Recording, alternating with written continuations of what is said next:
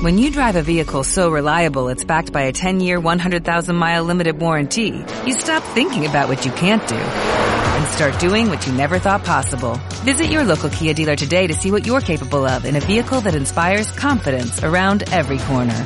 Kia, movement that inspires. Call 800-333-4KIA for details. Always drive safely. Limited inventory available. Warranties include 10-year 100,000-mile powertrain and 5-year 60,000-mile basic. Warranties are limited. See retailer for details.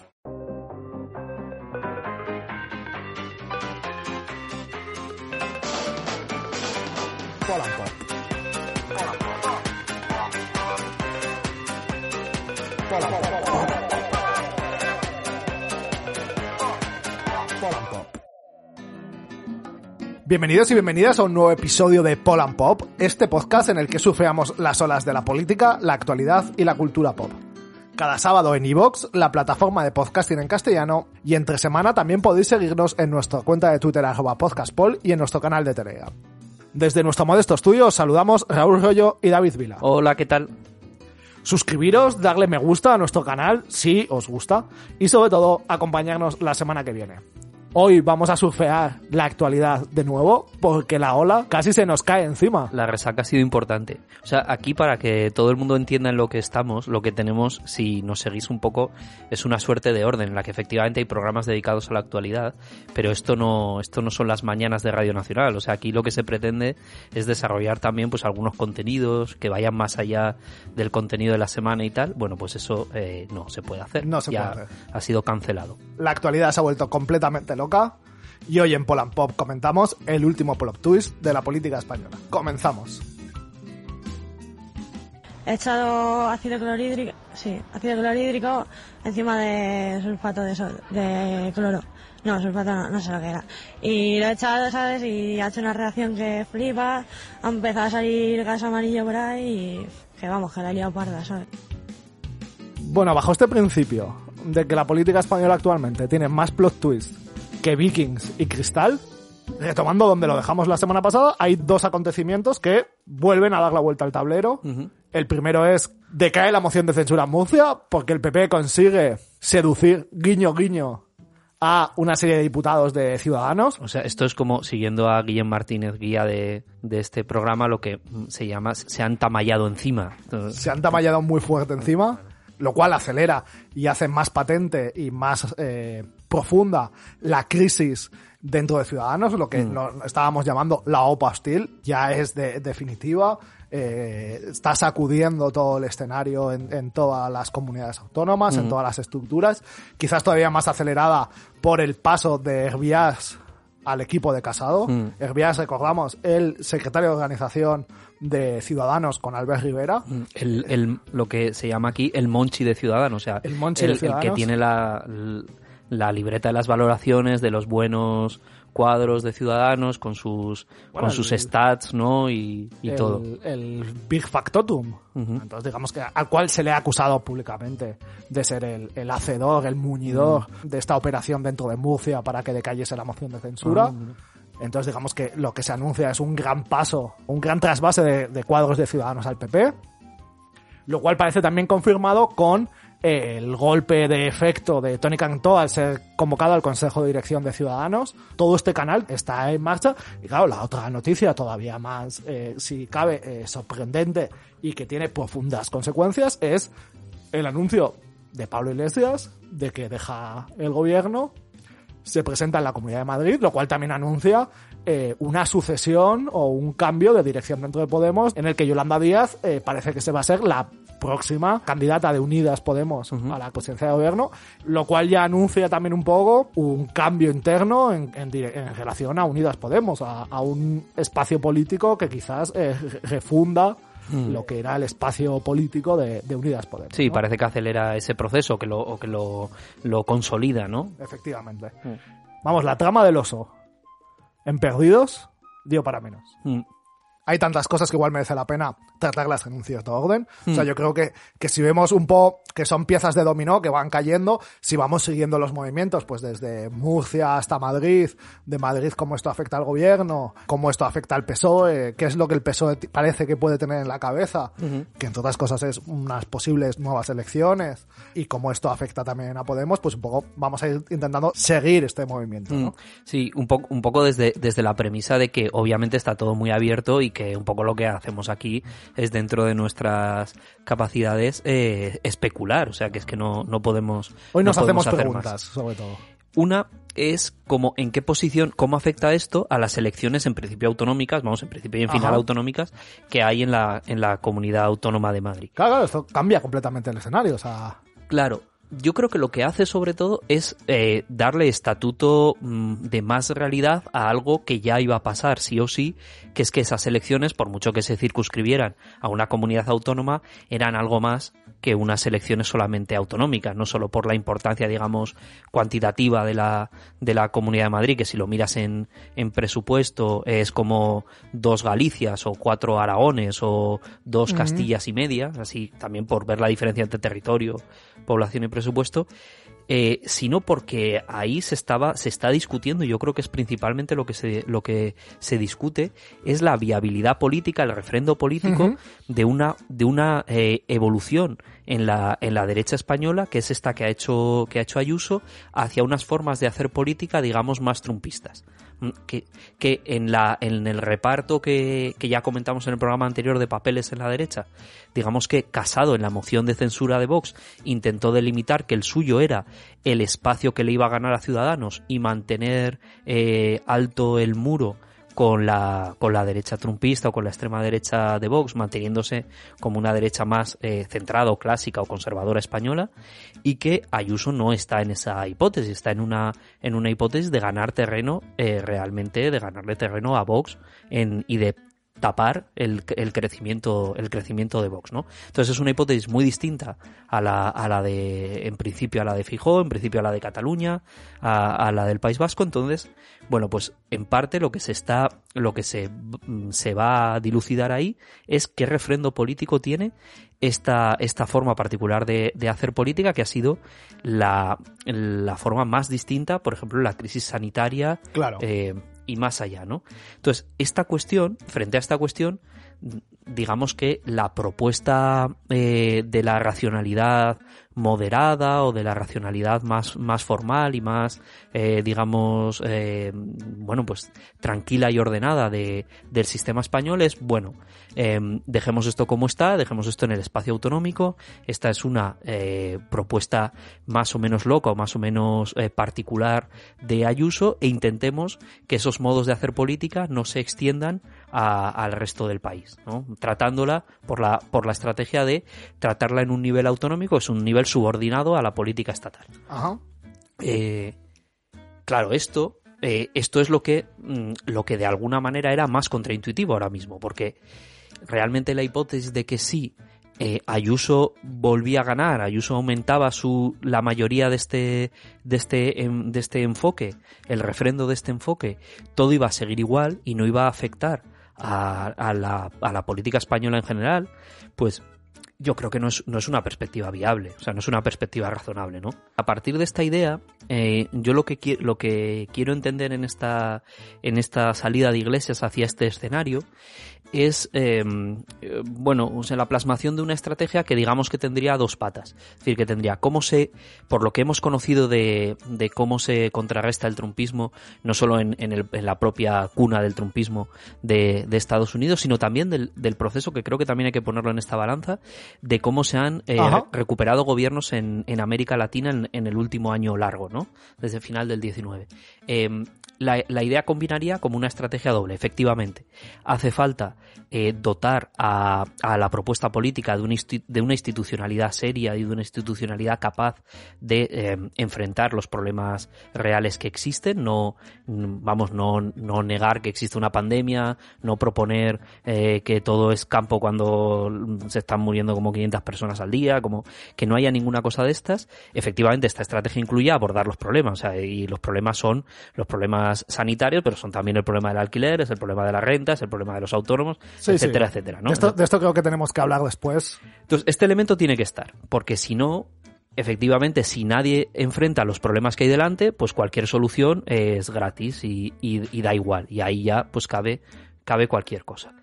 Pero también pero también creo que en la propuesta de Iglesias hay algo, hay algo más, que es, em, que es la perspectiva de que hay que incorporar un elemento, no sé cómo llamarlo, sino de, no sé si de pura politicidad, o alguien diría como más, más ideológico, o más energético, eh, no, no lo sé, como, pero sí que la, la idea de que en relación con este enfoque trumpista, eh, simplemente la reivindicación de un, de un antecedente más moderado, más liberal, o una llamada al orden, una llamada a, recuperar las formas, eh, que todo esto no acaba de ser eficaz, porque lo otro lo arrasa, ¿no? Y es esta idea de que efectivamente, de que efectivamente, pues eh, a Trump en Estados Unidos lo vencen las elecciones Biden, pero bueno, ahí ha habido detrás eh, mucho eh, salseo, movimentismo también de Sanders, de otras candidaturas, de otros enfoques que lo que le metían al asunto no era solamente lo que le metió Clinton en su momento, sino que le metía que le metía algo más. O que en estas en estas propuestas, pues como la que estamos viendo ahora en Ecuador, como la que Fernández eh, recuperó en Argentina, como la de Bolivia, pues había una una experiencia de gobierno, un recuerdo de cómo se podían hacer las cosas decentemente a, a, pie de calle, pero también había eh, pues esto, este elemento de, de, movilización política, digamos, digamos pura y de, y de reivindicación de esos valores y de esas pasiones. Porque solo con lo otro, pues mm, hay problemas para, para contrarrestar esto y un poco la necesidad también de por parte de Podemos o por parte de la izquierda de meter un revulsivo en Madrid que movilizase de manera contundente a la gente, que, que sin una transferencia de este tipo eh, no estaba muy claro cómo, cómo podía hacerse, ¿no? O sea, en el momento también se estuvo barajando, bueno, también estuvo sonando el nombre de Garzón, mm. etcétera, etcétera, como esta necesidad de, de, de Unidas Podemos de, de meter una candidatura que funcionase como revulsivo eh, en Madrid para movilizar a, su mm. electorado, ¿no? Ahí lo ideal sería, sería pensar, y esto es verdad que es difícil, pero, pero ese sería el enfoque, si es posible insertar en esa, en, en, en esa receta algo que sea energético, y esto parece un como o sea ahora parece que estamos haciendo un directo en Instagram pero eh, como, algo que sea que sea energético sin que necesariamente eh, sea algo que, que simplemente eh, te, te escore mucho a la izquierda del tablero no que, que no sea que no sea muy muy limitado para un público ya muy constituido sino que sea capaz de circular eh, más allá de tus bases iniciales y tal. O sea, más allá de, de, meter energía sobre la gente que ya te estaba escuchando, ya te estaba siguiendo, si, puede, si puede ir más allá. Pero este elemento energético eh, yo creo que es, que es imprescindible. O sea, no, no, no creo que esto no, no, no ha encontrado mucha discusión en, en realidad. Bueno, en la medida que este revulsivo sí que funciona, sí que es cierto que, que es un choque muy sorprendente, que el, primer momento es de, de wow, mm. que está pasando aquí. Eh, pero bueno, sí que es cierto que, que, ese revulsivo funciona y, reordena completamente al resto de actores mm. en, en, ese tablero madrileño y después también pasaremos a hablar de cómo reordena al resto de actores en, en, en, la escala estatal, a nivel de gobierno, etcétera, etcétera, ¿no? Mm. Sí, bueno, el, es verdad que el tablero es madrileño, pero está bien que ahí eh, se prefiguran problemas o cuestiones que enseguida van a ser, eh, yo creo que, que estatales, ¿no? Y que tarde o temprano van a llegar más o menos transmutadas a, a, otros, a otros lugares, igual que, o sea, igual que a veces en contextos, en el contexto del procesismo catalán hemos visto problemas y, y, y dilemas que luego se han, se han reproducido en otros sitios. Aquí... O sea, yo creo que lo que se subraya no es tanto como la centralidad de Madrid dentro del panorama político español, mm. bla, bla, bla, bla, bla, bla, sino el hecho de que coyunturalmente, como en su momento fueron las elecciones catalanas o, o, o incluso en su momento fueron las elecciones de Andalucía eh, cuando, eh, cuando cae el susanismo, un territorio se convierte como, eh, eso, coyunturalmente por las circunstancias, como en el espacio, en el laboratorio, donde se está eh, jugando eh, o sea, donde se está jugando la política que se va a jugar en todo el país acto seguido, ¿no? Claro, sí, sí. Sí, y por ejemplo ahí el, esta primera cuestión que se, que se ha planteado, que venía enseguida al hilo de esto, es, es la es a partir de esta propuesta de bueno con eh, a más Madrid de hagamos una lista única y, y ahí se pueda se pueda concurrir este, este, este problema más allá, o este asunto más allá de la discusión concreta, que aquí yo creo que todos tenemos como, como bastantes dudas, sí que creo que es interesante que comentemos el tipo de problema que plantea y cómo se plantea en el debate, porque creo que aquí en la, en la contestación y en la forma de, posicionarse con esto, sí que se han visto distintas como formas de pensar la política, las elecciones, eh, etcétera.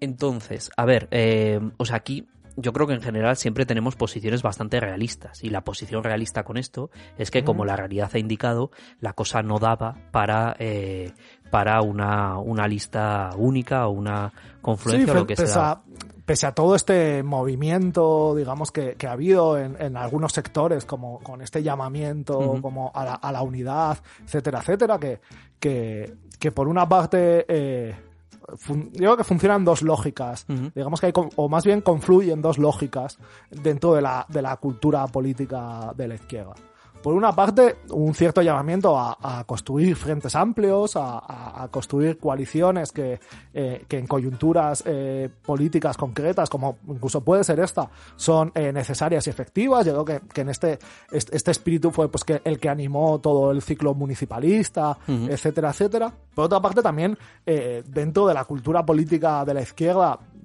española al menos, hay un cierto fetiche político con la unidad. Eh, que a veces eh, creo que soslaya con, con demasiado entusiasmo, o eh, sí, que a veces soslaya con demasiado entusiasmo el hecho de que si se han producido rupturas políticas, mm. especialmente cuando están muy recientes, esas razones políticas, esas, esas rupturas políticas tienen razones profundas. Claro. una cosa es que nosotros identificamos que no eran razones programáticas, hmm. que no eran razones que correspondían con la necesidad del país, etcétera, etcétera, que yo creo que, por ejemplo, este es el caso que, que con el que se da, es decir, donde hay, eh, pues lo que pensamos todos es que ahí los egos han sido más importantes, los intereses personales, faccionalistas han sido como más importantes que la responsabilidad histórica eh, respecto a, a, la coyuntura concreta, la necesidad del país, etcétera, etcétera, pero si eso se ha producido es porque había, porque había razones de este hmm. tipo que son capaces efectivamente en su momento de cortocircuitar un proceso político.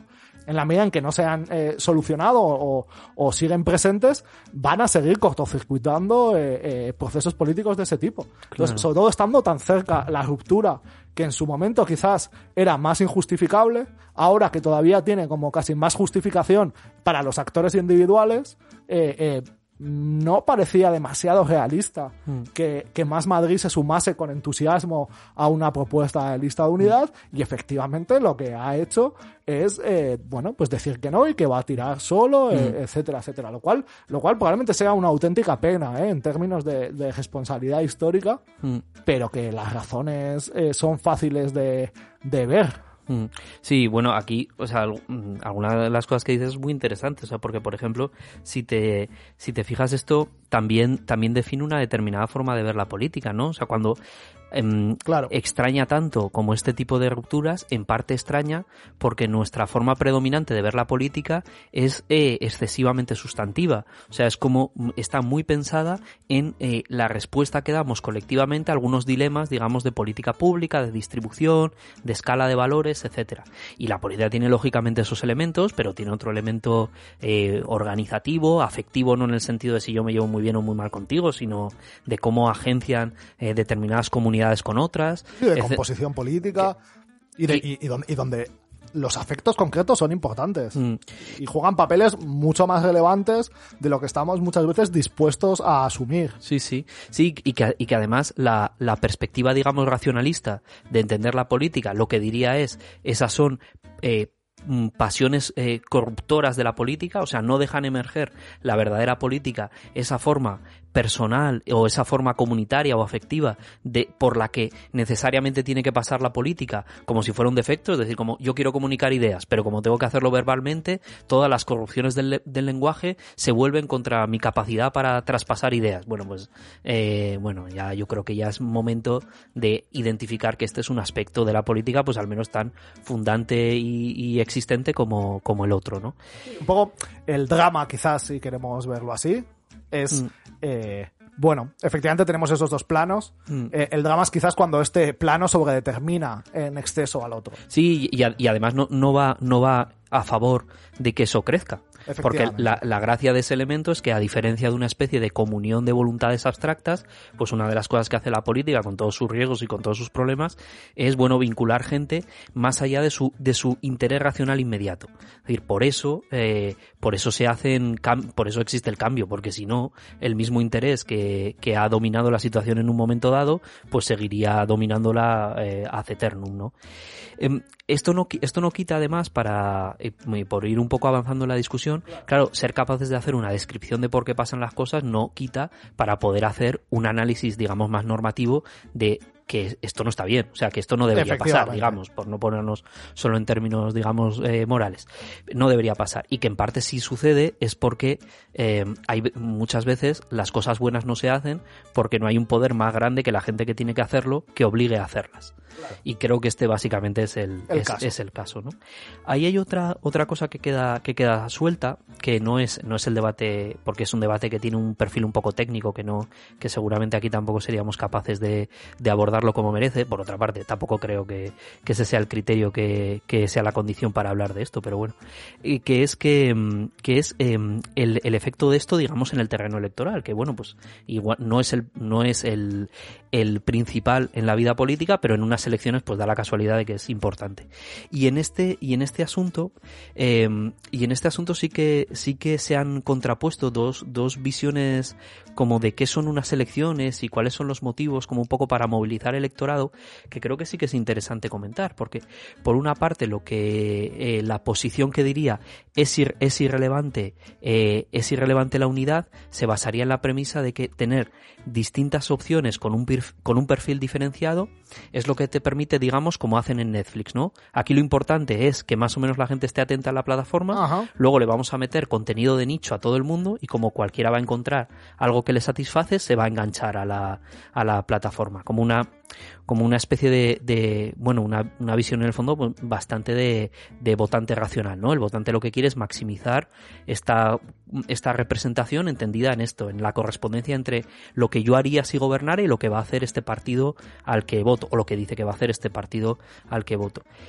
Pero en contraste con esta, yo creo que el aporte, el aporte de estas perspectivas de la unidad le metía un plus de, de esto que a veces se llama como ilusión o hype o tal, que es un elemento que no, no es exactamente como la, la suma de los electorados. Sino un efecto revulsivo sobre la suma conjunta de los electorados. Es decir, que a veces eso produce un efecto entusiasmo o incluso cuando ese efecto entusiasmo se ve decepcionado eh, genera un efecto contrario Sí, por el cual claro. eh, eh, la suma de los actores separados suman menos de lo que sumarían eh, juntos. Mm, Eh, pues por ejemplo esto sucede en algún momento de 2019, en las elecciones municipales de 2019, ujú, porque, porque tampoco esa matemática de los segmentos es tan clara. claro. Yo creo que más bien la cuestión es si este era ese momento. Mm, Sí, sí. Bueno, yo aquí parto mucho un poco de, del enfoque de que, y este es como el chiste que hacen los realistas en Estados Unidos, de que hay mucha gente que, que primero lo que hace es tener la sentencia en la cabeza y luego viene el argumentario. O sea, que eso no, no, me, no me parece raro tampoco. O sea, no me,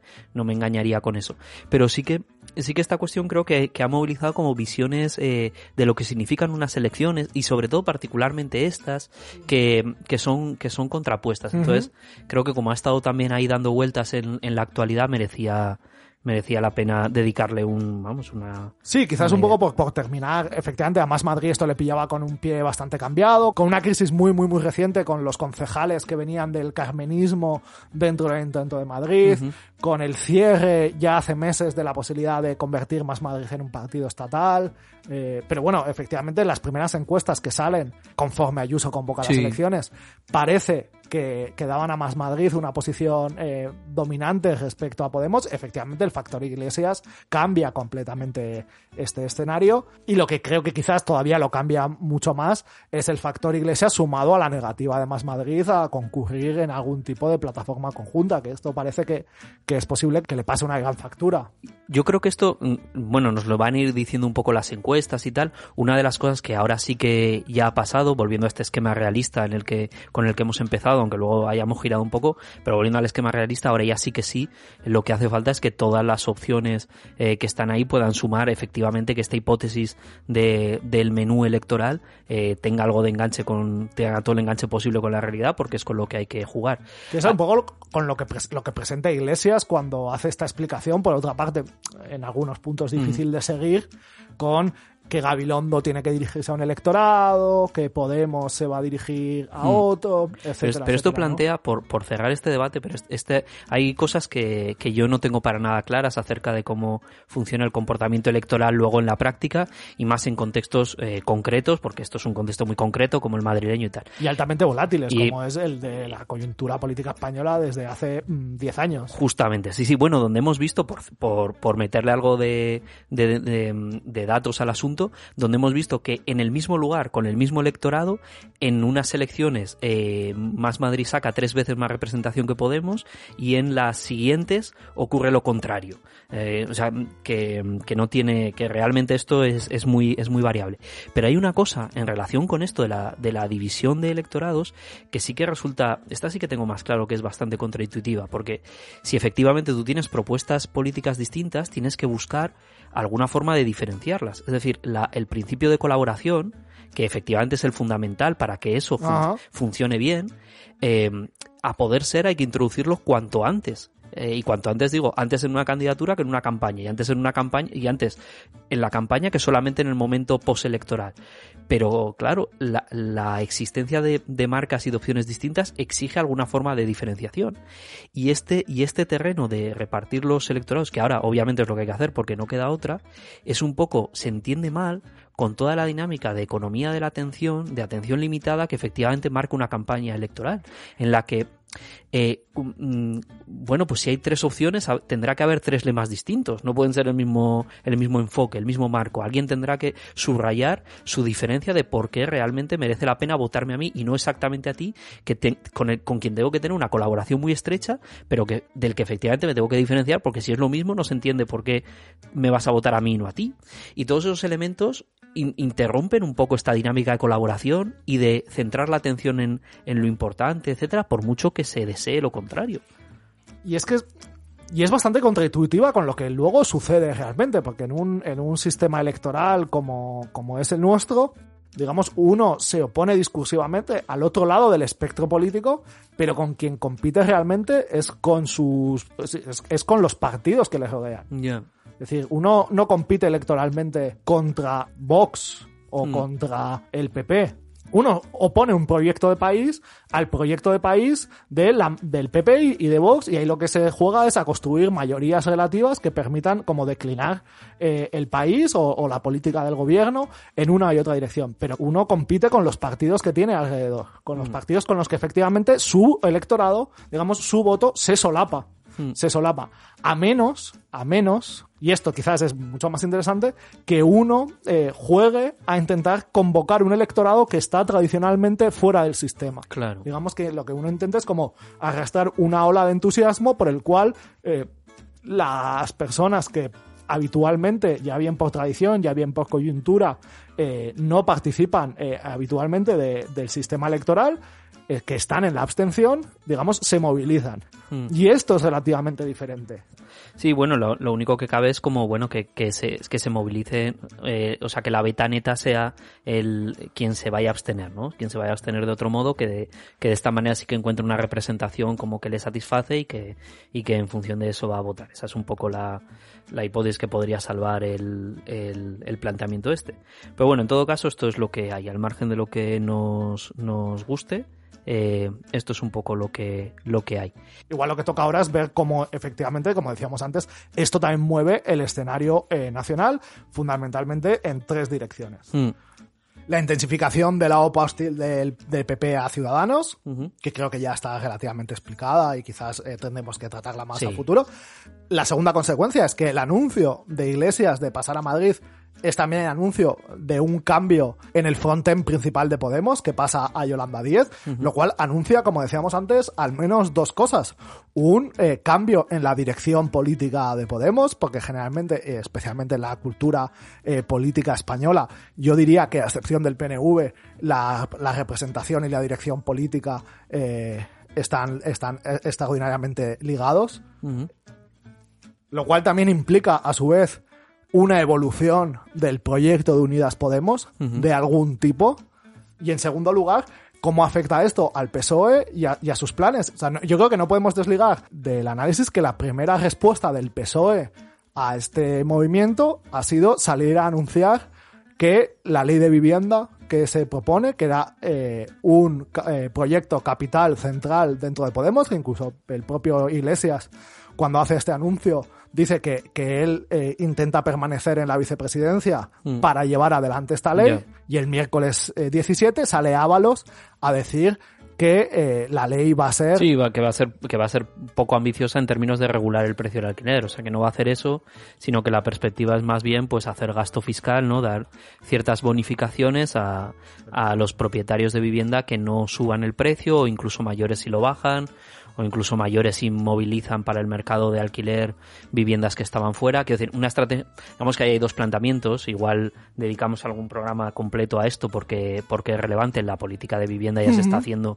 como una política eh, realmente de primera línea y que aunque es una, esto que decimos una política pública concreta, eh, moviliza, sobre todo en el caso español, como los segmentos más duros de, de la, de la, po- vamos, de la política española, Sí, actualmente es el tema más importante de la política española. Sí, sobre todo sí, efectivamente, en determinadas zonas y para determinada generación es un poco lo que lo que más le lo que más le atraviesa, pero que, mm, que bueno que la idea es esta, de que hay dos modelos entre regular el precio del alquiler al mismo tiempo que por otro lado tú estás generando un, una- un mayor volumen en el parque público de vivienda que te permite intervenir sobre el mercado por la vía de que haya otro agente que cambie las condiciones y que tenga la masa crítica para que esas condiciones cambien a escala de todo el mercado, pues como eso obviamente es muy lento y muy caro, la otra, la otra que te queda, la vía otra más directa que te queda, es intervenir sobre el, sobre la distribución de la renta, es decir, tratar de cortar que tanta renta de los hogares se vaya a, a los, sobre todo grandes propietarios de vivienda, etcétera. Claro, a compasar también un poco el movimiento económico que atraviesa el país. Es Bueno, decir, claro, si lo en pones en ese contexto ya es una locura. Pero claro. efectivamente, en un momento que todas las rentas eh, bajan, las rentas de los salarios bajan, pero incluso las rentas de industriales bajan,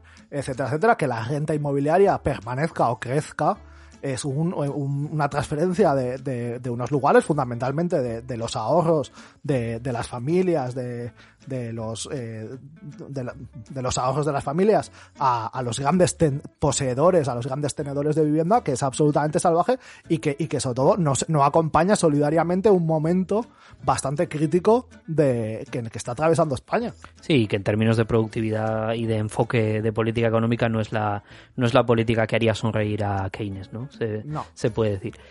Sí, eh, a ver, Bueno, pero más allá de, de- de analizar la cuestión de la vivienda, digamos, ¿qué, ¿qué significa este anuncio? Este anuncio sumado a la respuesta por parte de Sánchez de, digamos, que Yolanda Díaz no ocuparía el lugar de Iglesias, sino una posición, digamos, una vicepresidencia tercera, eh, en todo caso, eh, bueno, digamos, también prefigura como un cierto ambiente mm, que yo diría como, como si el PSOE estuviese intentando crear artificialmente las condiciones de una crisis de gobierno eh, para convocar elecciones Mm. eh, en un eh, plazo relativamente breve.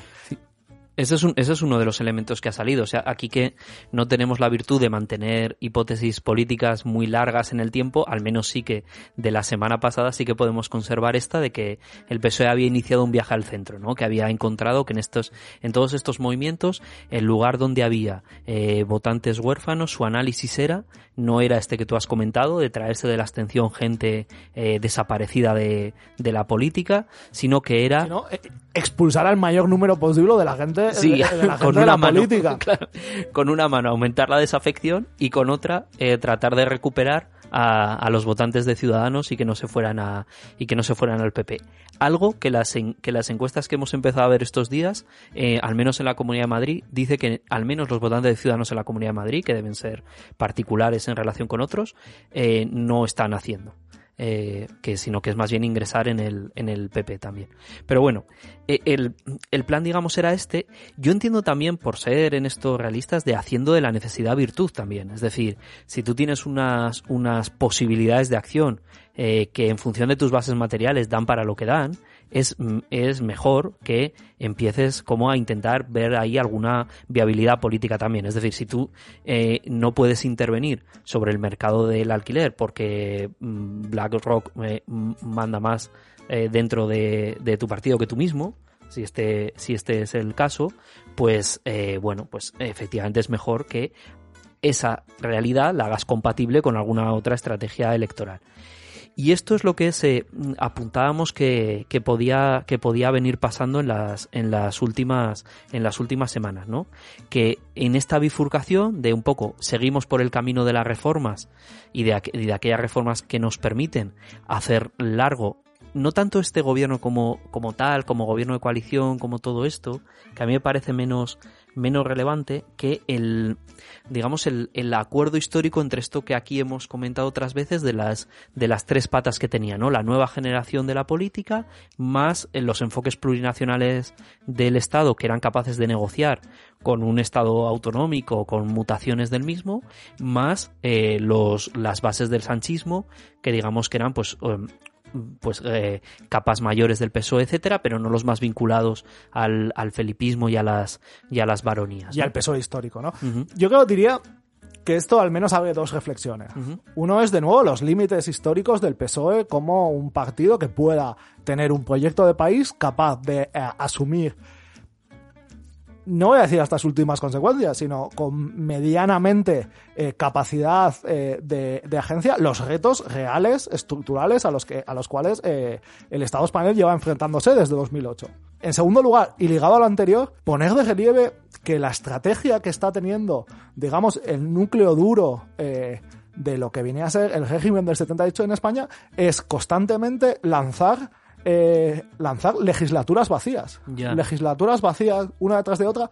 Legislatura, o sea, y esto es lo que justifica lo que, lo que son esas legislaturas vacías de la repetición constante de elecciones, donde las mayorías relativas permanecieron más o menos estables, que es, de alguna manera, cortocircuitar eh, de alguna manera las necesidades de cambio eh, mm. que son necesarias abordar por esta vía de bastante irresponsable de lanzar eh, al país políticamente a la apatía, la desilusión.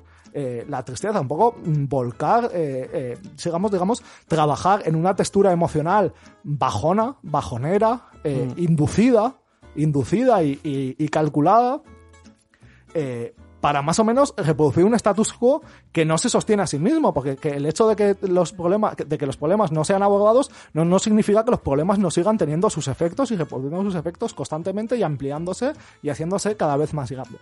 Y en este sentido, que el, el PSOE esté calculando esta crisis artificial eh, es eh, extraordinariamente irresponsable. Y extraordinariamente irresponsable ahí habría que pensar un poco eh, como cuál es el cuál es el problema de nuestro de nuestro momento que en parte pasa por caracterizar también eh, el cuál es el proyecto político de los sectores digamos más más conservadores o más diríamos ya más trampistas y de y de y de far right y tal que tenemos que tenemos por delante no mm, porque mm, lo tradicional sería pensarlos en esta clave conservadora pero en realidad hay un elemento como más fuerte de, de transformación eh, que va que va en la vía y esto es un poco lo que lo que se lo que destaca del, del ayusismo como su, su sustanciación en, en España que no es mm, ser conservador. O sea, conservador ha sido pues el gobierno de, de Galicia o de Castilla y León. Eso es un gobierno conservador en sentido eh, clásico.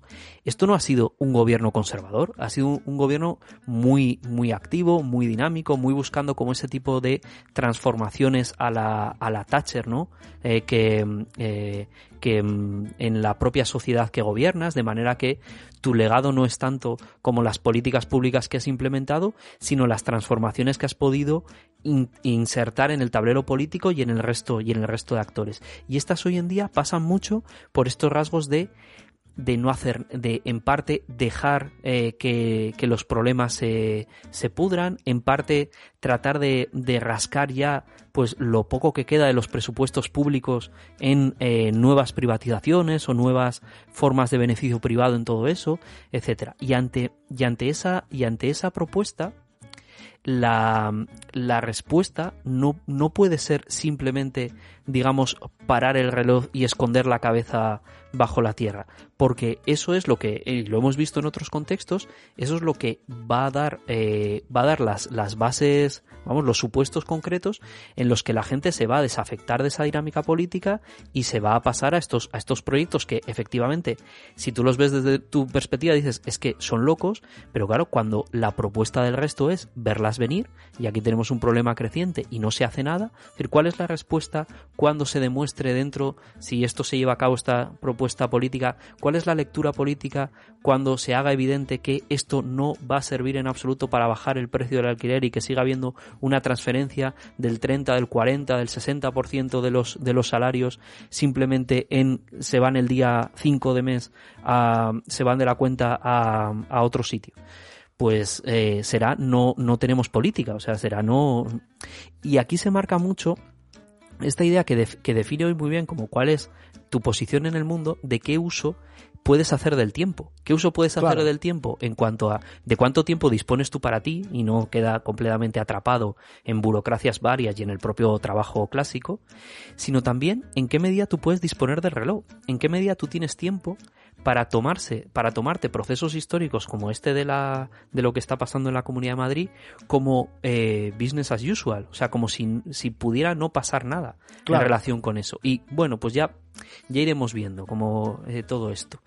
Y este, este, este poder eh, como mágico de, de jugar con el tiempo y simplemente dejar pasar el tiempo, en contraste con las urgencias que son muy evidentes en otros, en otros grupos, eh, realmente marca como, marca como las clases sociales o los grupos, la jerarquía social hoy en día. Claro.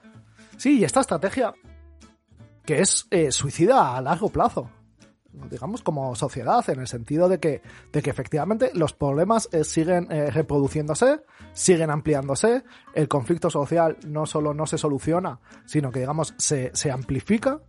Y en relación a eso, la reproducción del status quo cada vez es, eh, digamos, tiene una, una tendencia decreciente.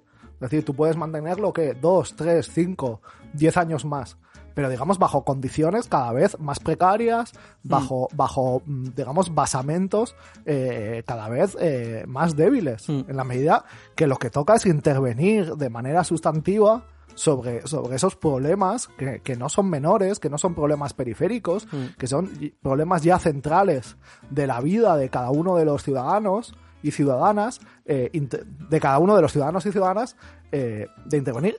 Y, y esta estrategia puramente, puramente irresponsable de efectivamente de dejar pudrirse las situaciones, eh, efectivamente lo, lo que genera es una política podrida. Una política podrida que pasa por afectos, eh, afectos cada vez más negativos. Cada vez más No. negativos, cada vez más tóxicos. Entonces, eh, si al mismo, o sea, a mí me parece extraordinariamente sorprendente, tanto en algunas esferas de la política como en algunas esferas de la opinión pública, al mismo tiempo que se moraliza sobre la creciente cultura tóxica de la política, al mismo tiempo la absoluta mm, bonanza con la que se interpreta eh, las políticas que hacen posible eh, claro. eh, esa toxificación. Mm. Y en este sentido, por eso yo sí que me planteo, o sea, en, en- en este escenario, el planteamiento, o sea, creo que no va a ser partiendo de la, de, de la idea de que, de que ninguno somos muy listos, pero que nadie es exactamente tonto y que, y que todo el mundo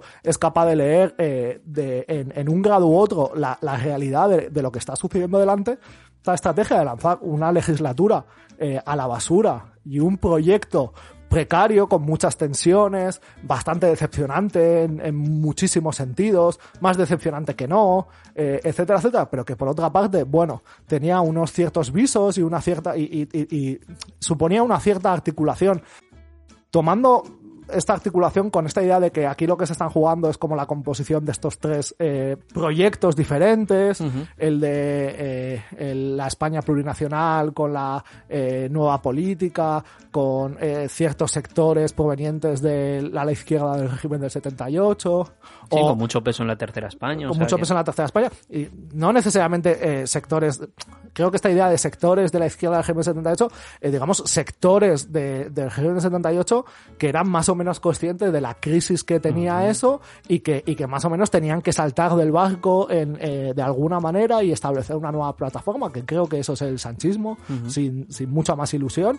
Eh, esto que alguna vez hemos llamado como el, alma calvinista de, del gobierno, eh, este giro también demuestra el límite histórico que tiene tanto esa propuesta política, especialmente por parte del PSOE, como, como la necesidad de construir articulaciones más potentes de las que existen, mm. porque, porque lo contrario es nada. Sí, es, es verdad que, que esto te, eh, te, pone como para los dos eh, socios de gobierno en un, ante un límite bastante duro de llevar, porque eh, de una parte para Unidas Podemos, si esta posibilidad de un gobierno efectivo que sea más o menos relevante y que consiga cosas, y yo no lo no, sé, no sería demasiado pesimista o crítico como tirando tirando a la basura lo que ha pasado en esta legislatura, sobre todo porque a nada que lo contraste con otras cosas que han pasado, que han pasado en otros sitios o qué tal, veo, veo enormes diferencias. Pero sí que es verdad que si a futuro esa hipótesis está cortocircuitada por esta especie de tendencia Em, de tendencia incluso del sanchismo a hacer esto que parecía que en algún momento podía ser distinto, pues claro, ahí hay parte de, del, del, del, horizonte que se oscurece mucho. Pero también desde la perspectiva de, del sanchismo, creo, y esto, y esto yo creo que nos puede ofrecer otra mirada sobre lo que está pasando, creo que la cuestión está bastante más abierta porque eh, este plan eh, creo que podemos anticipar que exactamente como está diseñado no va a funcionar. Es decir, que eh, hay que entender que este es un que este es un movimiento que funciona electoralmente porque consigue eh, conectar estas dos tendencias, es decir, consigue conectar la tendencia de esta tercera España que ha participado de manera muy beligerante en el, en el debate sobre el modelo territorial, etcétera, con una, con una, con una visión que recupera como la, la, una idea de España que no puede ser menos que otros territorios como Cataluña, Euskadi. O sea, ese elemento ha sido muy importante junto eh, junto a un proyecto más o menos reformista que tenía que ir un poco más allá de lo que eran las otras, eh, bueno, el, PSOE de la, de, votar a Mariano Rajoy, de abstenerse para que Mariano, para que Mariano Rajoy fuera presidente, ¿no?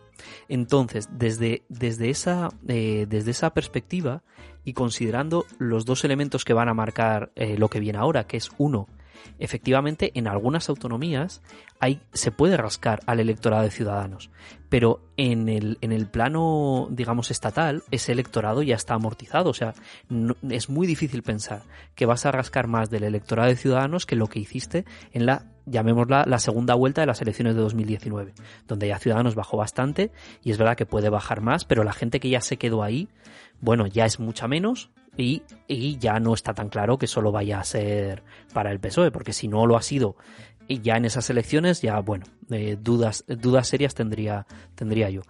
Y la, y la segunda, que es que si todas estas políticas no consiguen de alguna manera efectos eh, sobre los problemas eh, reales, el, apoyo social va a desaparecer. No es, o sea, esta no es, digamos, la cuarta legislatura después de que has ganado dos con mayoría absoluta, con mucha ilusión, que te permiten pensar que, aunque la ilusión se vaya acabando, eh, ahí queda depósito para tirar pues una la legislatura entera de la decepción y luego no completa pero medio medio de la ya de la postdecepción pero bueno eh, tira millas esto es, eh, esto recién ha empezado en 2018, entonces no tiene, no tiene tanto depósito como para eh, quemarlo si no tiene resultados.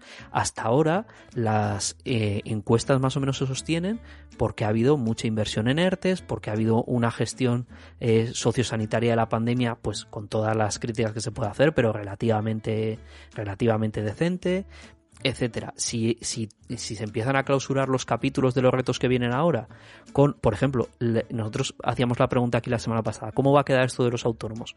Pues bueno, a eso se le ha dado una respuesta que ha incluido esta idea de hacer ayudas directas a los autónomos porque tienen que mantenerse esos negocios, etcétera. Bueno, si la respuesta a esas pequeñas preguntas que se van a ir planteando en la crisis que, social que se abre ahora todas las semanas es la misma que la de no vamos a tocar la regulación de los alquileres, pues eso tiene muy poco recorrido, no hay que no hay que engañarse, no hay que engañarse con eso. Entonces, es un plan que necesariamente va a tener que mutar. Yo creo que tal como está planteado esta semana, a mí me parece que la discusión está bastante abierta porque no creo que se pueda sostener eh, demasiado en el tiempo. Sea que tiene una cosa un poco de órdago por parte del PSOE, de respuesta enfurecida. No, de intención, tú puedes tener un plan. El problema es que ese plan, tal como tú lo tienes, pues puede tener el recorrido que tenga, pues también lo que diga, o sea, lo que diga la gente. Si la gente oye esto y dice, pues mira, efectivamente, yo confío en que esta, eh, esta deducción en el IRPF del 90% es lo que va a hacer que se reduzcan los precios de los alquileres. Y yo lo oigo y digo, guay, es una medida que va a funcionar y me parece estupendo, pues, pues claro, eso pasará Ahora, si, si, eso, eh, si eso no se ve de esa perspectiva y se, y se contesta de alguna manera, pues eso no pasará del mismo modo. O sea, eso tiene que, seguir su camino. Sí, a medio plazo un poco la cuestión es si efectivamente el tablero se enroca y no mm. permite avanzar. La pregunta es cómo se patea el tablero. Mm. cómo se cambia el tablero, y en parte también mm, qué pasa, qué va a pasar eh, en los próximos meses y en los próximos años en relación a la cuestión de vivienda, pero yo creo que en cuestión, en relación a muchos otros temas de cuál va a ser la movilización eh, social que de alguna manera permita como, como efectivamente cambiar ese tablero que, que quizás eh, eh, si esto se, digamos, si la deriva es esta, hmm. eh, efectivamente va a quedar enrocado, no solo en la cuestión de la vivienda, sino también la agregación quizás creciente de, de más temas, como eh, eso va a generar eh, unas eh, nuevas condiciones, en parte porque, porque quizás es la única cuestión que puede a medio plazo hmm. cambiar este escenario. Sí, bueno, y pensemos que esto del sanchismo como particularidad histórica del PSOE, que yo creo que es muy interesante cuando, cuando lo analizamos, no como, no tanto en términos de continuidad, como en términos de, excepcionalidad. En términos de ruptura. Y de ruptura y, de quiebre. O sea, el sanchismo tiene una cosa de, de, de haber solucionado vía el acceso al gobierno una crisis eh, estructural eh, de enormes eh, proporciones dentro de un partido histórico como, como era el PSOE, que de alguna manera ha conseguido mm, eludir y elidir temporalmente, pero tampoco resolver estructuralmente. En la medida que, que el sanchismo no, digamos, no ha terminado de reformar el PSOE. O sea, el sanchismo no ha terminado de hacerse con los territorios. Y el poder de los varones eh, clásicos del PSOE sigue siendo enorme. Y si no de los varones eh, clásicos, de sus sucesores, es decir, de sus aparatos con sus intereses, etcétera, etcétera. Eh, el, el, la medida en la cual el PSOE consiguió eh, eludir esta crisis que en, su, que en, que en, un momento dado era prácticamente terminal fue eh, eh, con, la, con el acceso al gobierno. En el momento. Y, en ese sentido, el sanchismo es un partido de gobierno. En el sentido de que depende del gobierno y de la capacidad de distribuir recursos, eh, puestos de trabajo eh, y, capacidad de, y capacidad de agenda eh, de sostener su poder. En el momento en que eso se quiebre de una manera u otra, habrá que ver, habrá que ver cómo vuelve eh, esa crisis eh, larvada y no solucionada eh, a, a, a, impactar sobre el cuerpo del PSOE. Mm. Lo que pasa que ahí, em, por ir un poco cerrando, que tampoco es como que el sanchismo nos apasione, nos apasione tanto, sí, sí que hay que, sí que hay que reconocer, y esto no sé si es bueno o es malo, que la característica que ha tenido es ser una posición muy sensible a lo que estaba pasando fuera.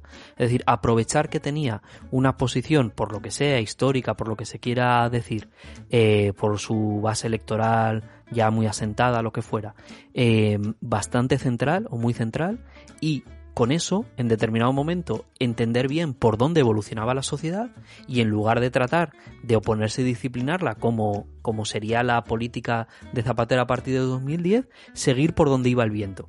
Esto ha dado lugar a mucho, a mucho mosqueo de mucha gente de dentro y de fuera acerca de esto no se sabe nunca del todo bien por dónde va, toda esta, toda esta mítica de los cambios de timón de Iván Redondo, etcétera, pero lo que sí que ha hecho es que fuera un, eh, digamos, una dirección muy sensible a por dónde estaba soplando el viento.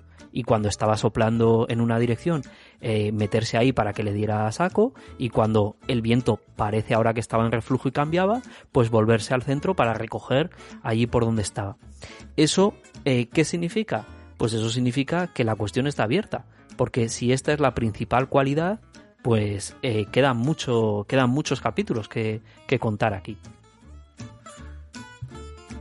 Bueno, pues con estas notas quizás apresuradas, en parte porque yo creo que ahora mismo sobre la actualidad política en España no se pueden hacer sino notas apresuradas, o sea, por mucho que intentemos hacer el esfuerzo todo el rato de eh, no quedarnos atrapados como en el titular del día, sino, sino poner las cosas que van pasando y todos esos titulares en una perspectiva de largo recorrido, de dónde vienen, porque precisamente ver de dónde viene es lo que te permite ver hacia dónde pueden ir y, y las direcciones posibles, etcétera, etcétera. Bueno, por mucho que hagamos este esfuerzo sobre la actualidad española y con todos estos giros eh, que, que, suceden y estos momentos, eh, hay, hay, una cierta cualidad que tiene la, la, sí, lo que vamos a llamar la actualidad eh, desde los últimos años, que combina como ciclos de reflujo muy fuertes de, de, diástole y de sístole, como tiempos vacíos seguidos de tiempos hiperacelerados, eh, tal, que, que, en la medida que tampoco puede pautar, eh, pautar un tiempo regular, también habla de lo abierta que está,